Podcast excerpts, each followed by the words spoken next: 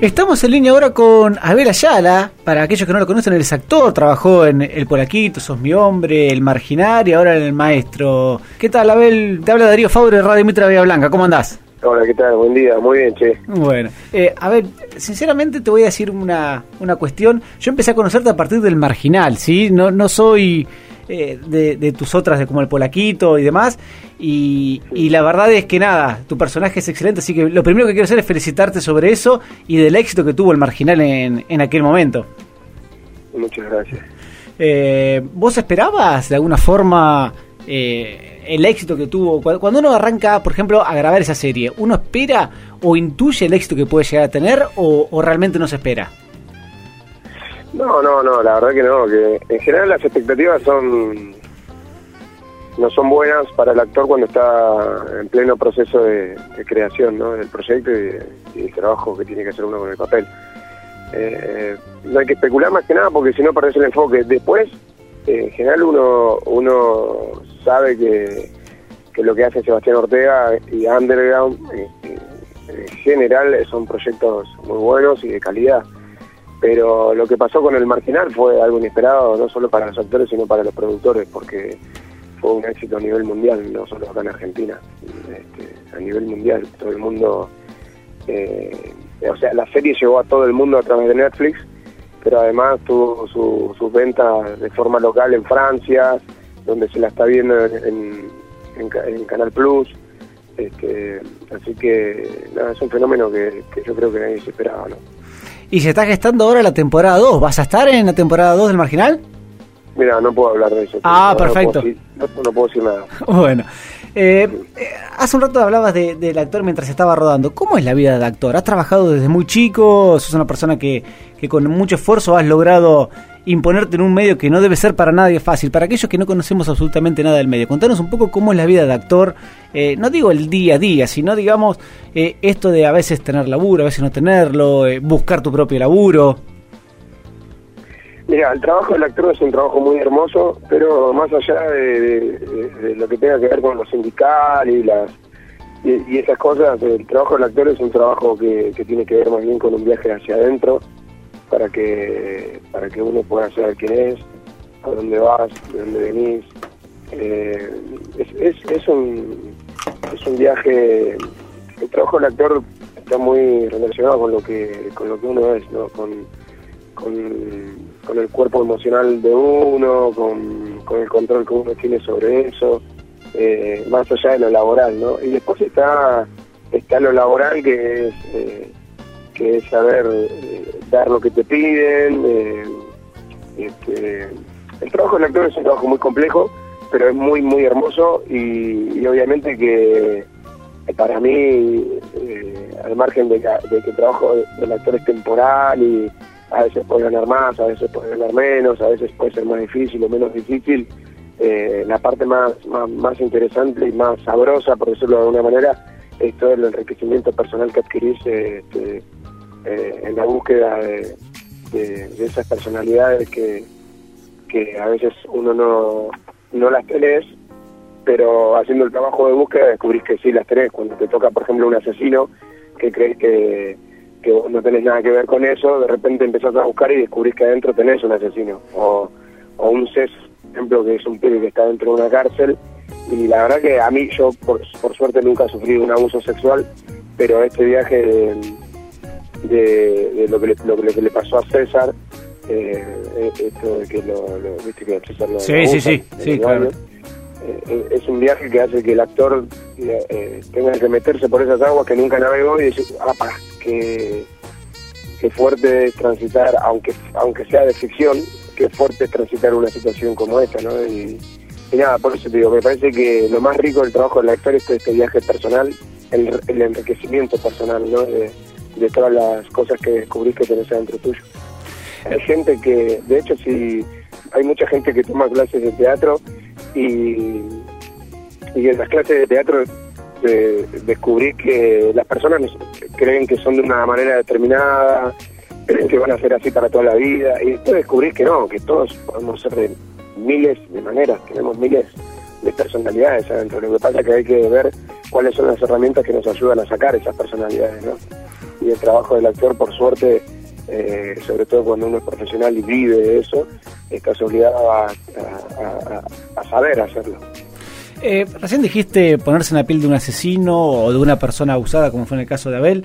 Eh, ¿Tenés algo que vos decís, mm, esto es muy difícil de ponerme en la piel o algo que vos te costaría animarte? A, pesar de ser profesional, ¿no? Digamos, igualmente, supongo que, que al actor hay cosas que le es más sencillo y hay cosas que le costaría más.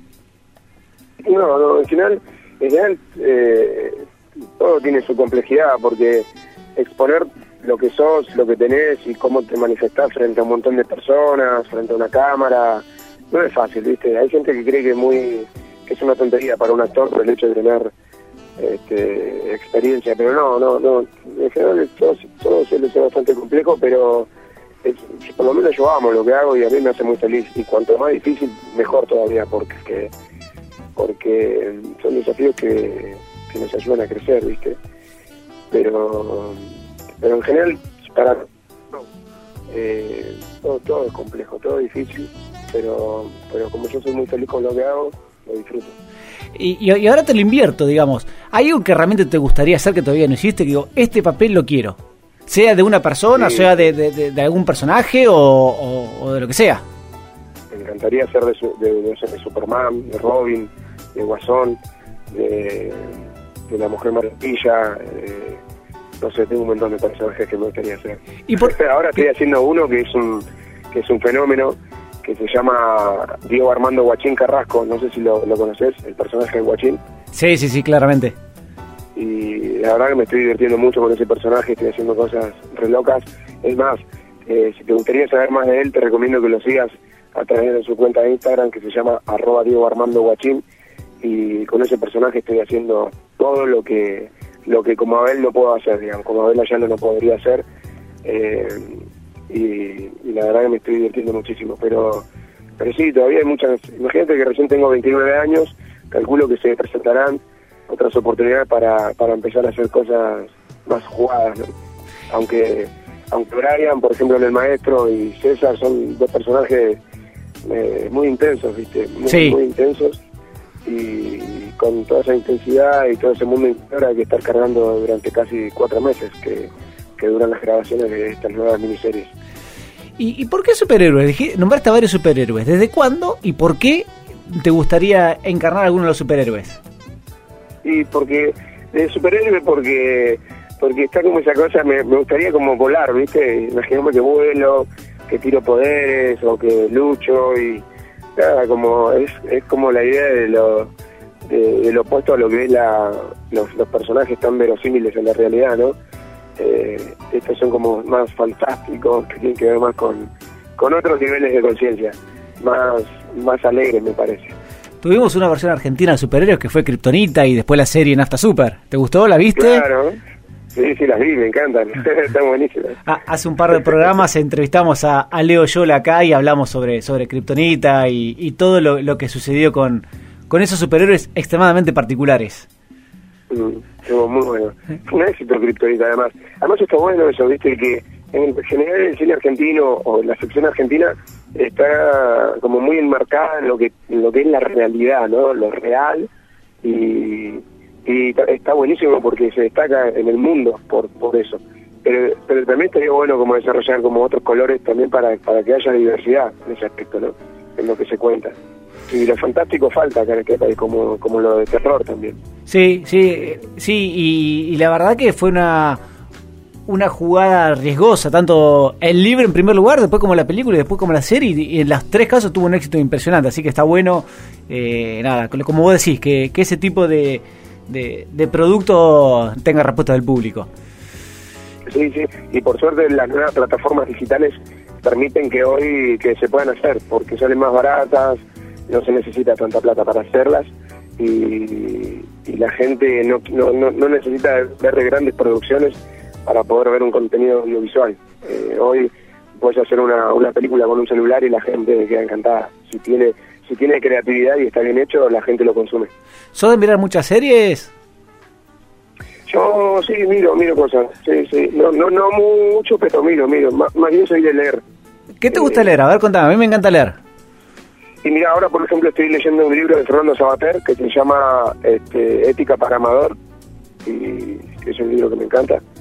Y, estoy leyendo un, libro de medicina eh, que se llama Las siete leyes, eh, perdón, la, salud al alcance de todos de Manuel Elizabeth Tacharán, un médico chileno. Y no, bueno, leo muchas cosas, muchas, muchas. Teatro. Leer es muy importante. sin duda. ¿Y ¿Qué planes tenés para el futuro? Si yo te digo, ¿cómo te ves de acá a cinco años? A más de actuar. ¿De acá cinco años? Sí, no te digo 20, a 5 nomás, ¿eh? O sea, tenés 29 a los hasta los 35, ponele. No, no sé, no sé. ¿Qué, pregunta? Te digo como me veo de acá la semana que viene, pero no, no. Y con suerte. Muy, mucho, mucho. este, no, sabes que me gustaría, y bueno, tengo un par de deseos. Me gustaría que Guachín este, esté planeando irme a Rusia con el Guachín al Mundial. Qué bueno. Eh, ese es un personaje que realmente me gustaría que lo siga para que para que vea lo que estoy haciendo y que te va a encantar, porque es un personaje que, primero que es muy divertido y segundo que retrata un poco lo que lo que la gente no se anima ni a hacer ni a decir, ¿no? Eh, el guachín es un poco el personaje que me remite a mi historia y me ayuda a mí a no, perder los pies eh, sobre la tierra, eh, porque nada, porque ya lo vas a ver, es un personaje que dice lo que siente, lo que piensa. Políticamente incorrecto. ¿Cómo? políticamente incorrecto, digo. Absolutamente incorrecto. No le importa nada, pero es bueno, igual es educado. Lo que pasa es que tiene un pequeño retraso mental. Eh, eh, recién dijiste, digamos, de, que te retrotrae a, tu historia de vida y te, permite tener eh, los pies en la tierra. Vos tuviste una historia de vida particular. ¿Te molesta de alguna forma que te relacionen con esa historia o ya lo tenés como algo incorporado y, es algo más de la vida de cada uno, como algunos ha tenido en una vida de alguna forma? Vos la tuviste una vida dura al principio o, por lo menos déjame decir a mí dura, ¿sí?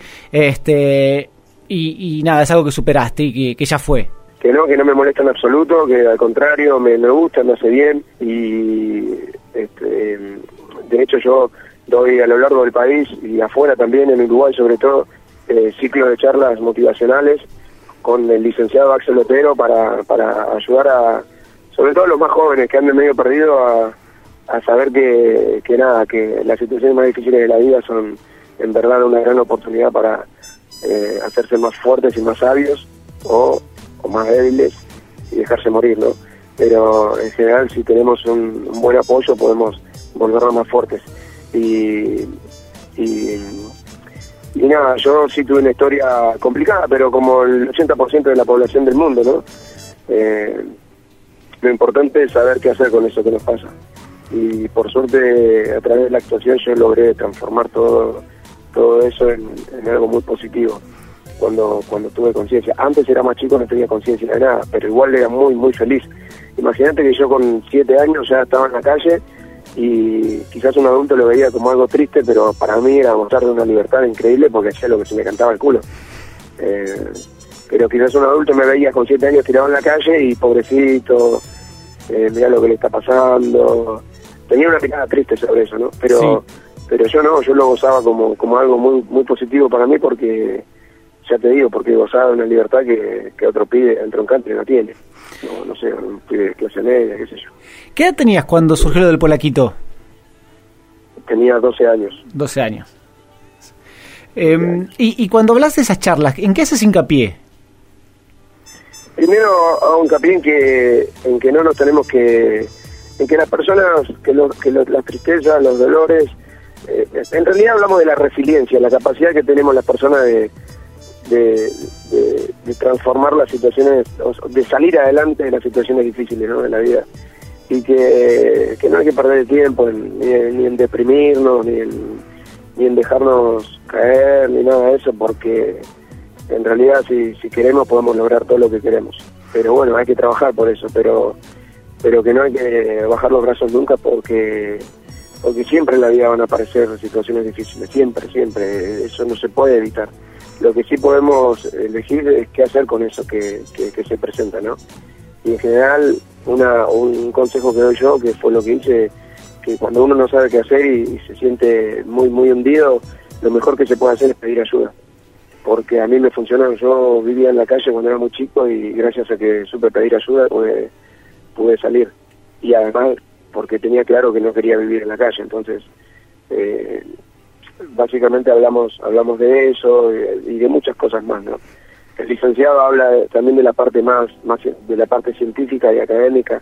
Eh, y pasamos un cortometraje que se llama El Circo de las Mariposas, que habla de la historia de un muchacho que no tiene ni pie ni, ni, ni, brazo, no tiene extremidades, y es contratado en un circo por como un fenómeno, le hacen creer que es un fenómeno, que vino al mundo a hacer eso y nada más, y después a lo largo de la película el tipo va descubriendo que él no vino a hacer, o sea, que no es un fenómeno, es una persona, y que puede hacer mucho más que estar arriba de una silla mostrándose frente a un montón de gente como un fenómeno. Y, descubre que es una persona que quiere vivir, que quiere ser feliz, que tiene un montón de deseos y va por eso. Eh, y bueno, y hablamos de eso, hablamos la verdad que, que son charlas que hacen muy bien a, a todo el mundo, pero en general a los jóvenes, que que los jóvenes a veces están como en una etapa en donde no saben qué hacer con sus vidas, eh, caen en, la droga, en el alcohol, en, la joda, en un montón de tonterías que no tienen ningún sentido. A ver, no tengo la menor duda que esas charlas, eh, nada, te dejan algo profundo, como la verdad es que fue un placer hablar con vos, no te quiero quitar más tiempo, pero eh, nada, eh, quería hablar con vos, que nos cuentes un poco la historia de vida, y así como leí en varias entrevistas, nada, mm, te felicito por tu calidad humana, la neutralidad con, con que hablas de los temas, y, nada, y por lo que has logrado en la vida, ¿sí? nada, mi admiración total, Abel. Gracias, maestro. Usted es Luis, ¿no? Darío. Ah, Darío. Bueno, Darío, muchas gracias a vos. Gracias a vos y, bueno, ya volveremos a hablar en otra oportunidad. Ya tienen, tienen mi teléfono, podemos hablar cuando quieran. Bueno, muchísimas gracias. A ver, un abrazo enorme. Un placer.